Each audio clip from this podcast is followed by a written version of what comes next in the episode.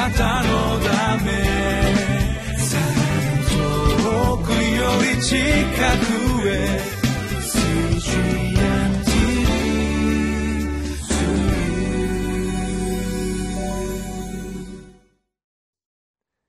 こんにちは。日本福音ルーテル板橋教会の牧師の後藤直樹です。今日は12月31日。誠実。テーマは準備の整った霊的戦士。勝利する人生聖書の箇所はエペソビトへの手紙6章10節から18節です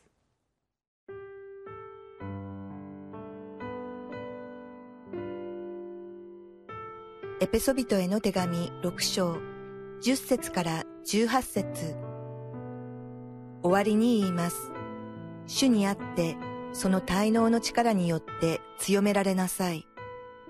悪魔の策略に対して立ち向かうことができるために、神のすべての武具を身につけなさい。私たちの格闘は、血肉に対するものではなく、主権、力、この暗闇の世界の支配者たち、また天にいる諸々の悪霊に対するものです。ですから、邪悪な日に際して対抗できるように、また、一切を成し遂げて、固く立つことができるように、神のすべての武具を取りなさい。では、しっかりと立ちなさい。腰には真理の帯を締め、胸には正義の胸当てをつけ、足には平和の福音の備えを吐きなさい。これらすべてのものの上に信仰の大盾を取りなさい。それによって悪いものが放つ火矢を皆消すことができます。救いの兜をかぶり、また御霊の与える剣である神の言葉を受け取りなさい。すべての祈りと願いを用いて、どんな時にも御霊によって祈りなさい。そのためには絶えず目を覚ましていて、すべての生徒のために忍耐の限りを尽くし、また祈りなさい。神の武具という込み出しが今日の箇所の最初10節の最初につけられています。いかにもこの世の敵に立ち向かうそういう信仰の勇士の姿という雰囲気ですよね、まあ、戦いというテーマ聖書に多く見られるんですけれども特にヨハネ福音書なんかもそうですよね。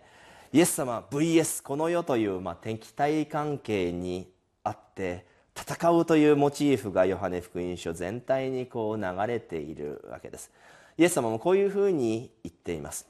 あなた方は世にあって困難があります。しかし勇敢でありなさい。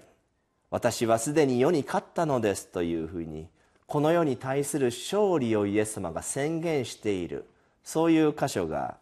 あります。だからこそ私たちもこの世とこの世との戦いに挑む選手としてこの世と向き合わなければならない。この世的なものに毒されないように気をつけなければいけないとまあ思うわけなんですけれども。でも勇敢に立ち向かう選手としての姿。そんなふうに私たちはこの世と向き合わなければならないのでありましょうか、まあ、今日の箇所は信仰を取り去ろうとする者たちへの戦いの姿が今日のモチーフなわけなんですけども。つまり信仰を持って生きることをやめさせようとする勢力への抗議の姿がここにある、まあ、そしてそのために神の武具を身につけるということが語られているわけです。私たちの生活の中でももちろんキリスト教を信じることへの批判を浴びることが私たちやっぱりあると思います。キリスト教をやめろと言われる時には不愉快な気持ちに私たちになりますし自分の信仰を否定されると相手に対してこう怒りの気持ちが湧き起こってくるということもやっぱりあります。皆さんの中でもそうやってキリスト教を信じているがゆえに批判される時がある。だからこそイエス様が勇気を出しなさい。私はすでに世に勝っていると私たちを慰めてくれるわけなんですよね。このイエス様の私はすでに世に勝ったのだという言葉というのはこういうふうに受け止めることもできるのではないでしょうか。もうつまり私がもう勝ったのだ。戦いはもう終わったのだというふうに受け止められる。イエス様が勝ったのだと言われるのですから戦いはもうすでに終わっている、まあ、戦いそのの勝利というのは具体的なものとして十字架の死からよみがえって復活をされた。死に打ち勝ったイエス様がその勝利を得てくださった。わけなんですよね。その勝利の姿を私たちもいただくことができる。つまり私たちも死んだ後復活して天の御国に入れられて永遠の命を生きることができるようにされたのだ。そのようにして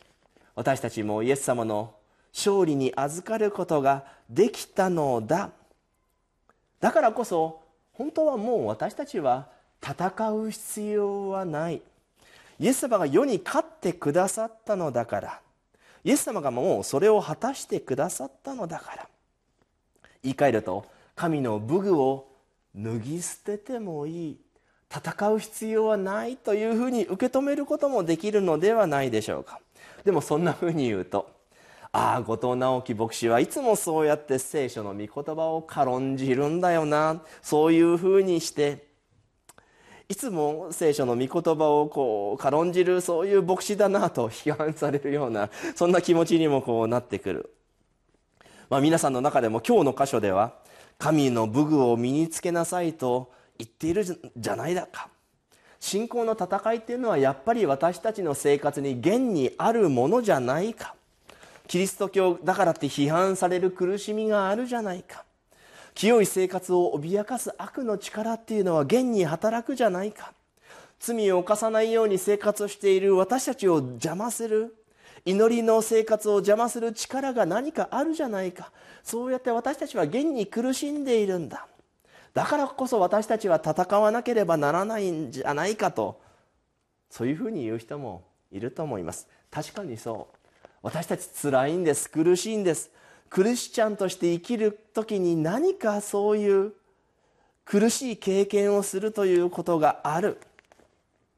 本当にそうなんです。だからこそ私たちは御言葉に生きる。聖書の御言葉から慰めと励ましを受ける。それがやっぱり大事なわけなんですよね。聖書の御言葉を生きるという聖書の御言葉を軽んじに軽んぜずに大事にするということがクリスチャンだからこそ私たちには大事となってくるということ。ちょうどパウロもこういうふうに言っています。ローマ人への手紙13章8節からの言葉こういうふうに言っています。誰に対しても何の借りもあってはいけません。ただし互いに愛し合うことについては別です。他の人を愛する者は立法を完全に全うしているのです。勧誘するな殺すな盗むな貪るなという戒め。また他にどんな戒めがあってもそれらはあなたの隣人をあなた自身のように愛せよという言葉の中に要約されているからです。愛は隣人に対して害を与えませんそれゆえ愛は立法を全うします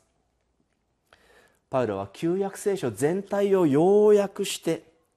あなたは隣人を自分を愛するように愛し合いなさいと言って守るのだとこう言っているわけなんですよね。まあ、旧約聖書全体を要約する言葉としてパウロはこう言っていたる。新約聖書もそうですよね。隣人を自分のように愛する。イエス様も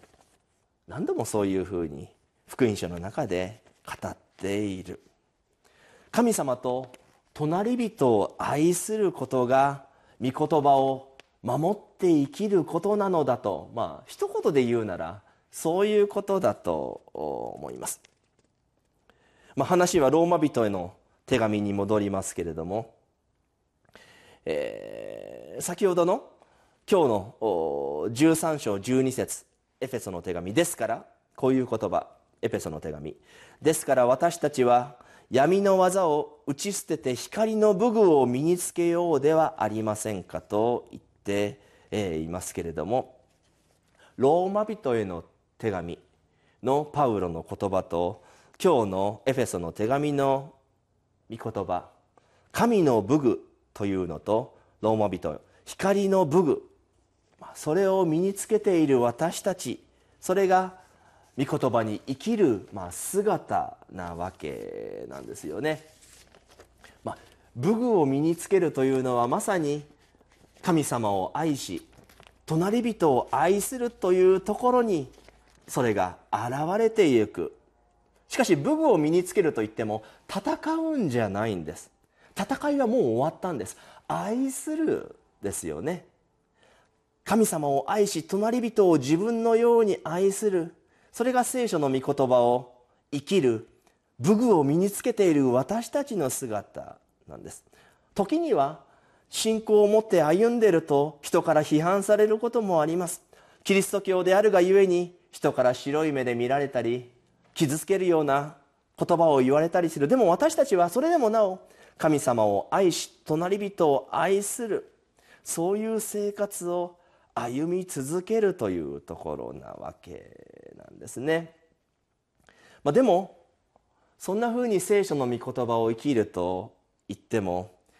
なかなかできていない現実があるのではないかなと思います。聖書の御言葉に従って生きるというのは一つ一つのデボーションの中でその御言葉を自分のものにしていく。でも聖書全体神を愛し隣人を愛すると愛すると言っている。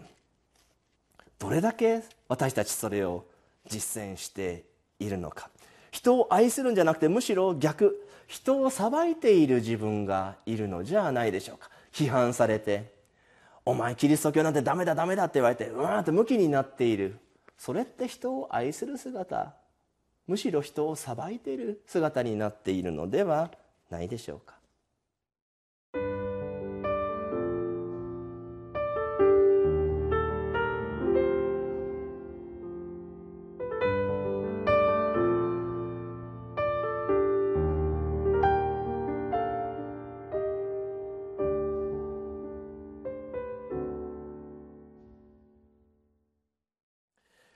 信仰の戦いのために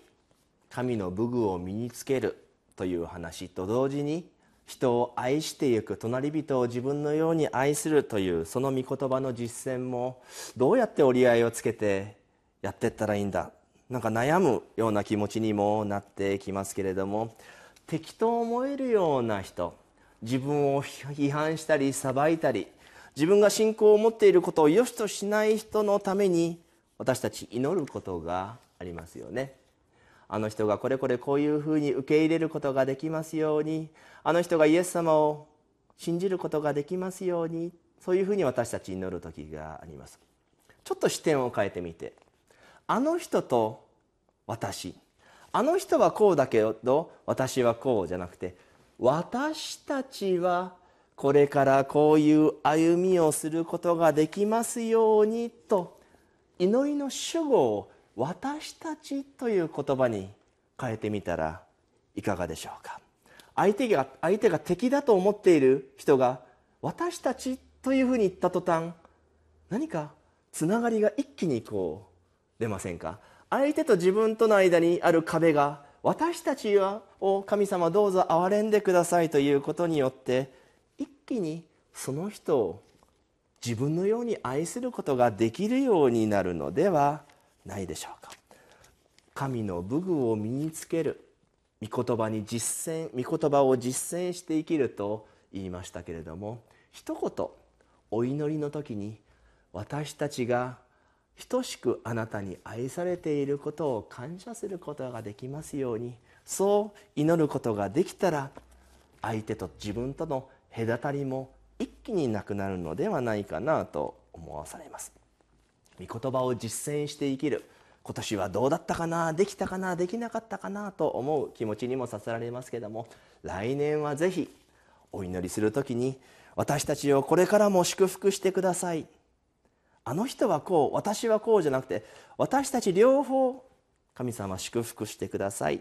そのようにお祈りをする御言葉を実践する歩みを始めていきましょう。お祈りを捧げます。天の父なる神様信仰を持っているがゆえに苦しい思いをする。これが私たちの現実の姿です。どうぞ相手を敵とみなすのではなくお互いにイエス様によってイエス様の十字架によって罪を許してもらった同志として私たちこれからも祝福してくださいとお祈りできるそのような御言葉の実践を来年も導いてください。主イエス様の皆によって祈ります。アーメン。あなたのため遠くより近くへ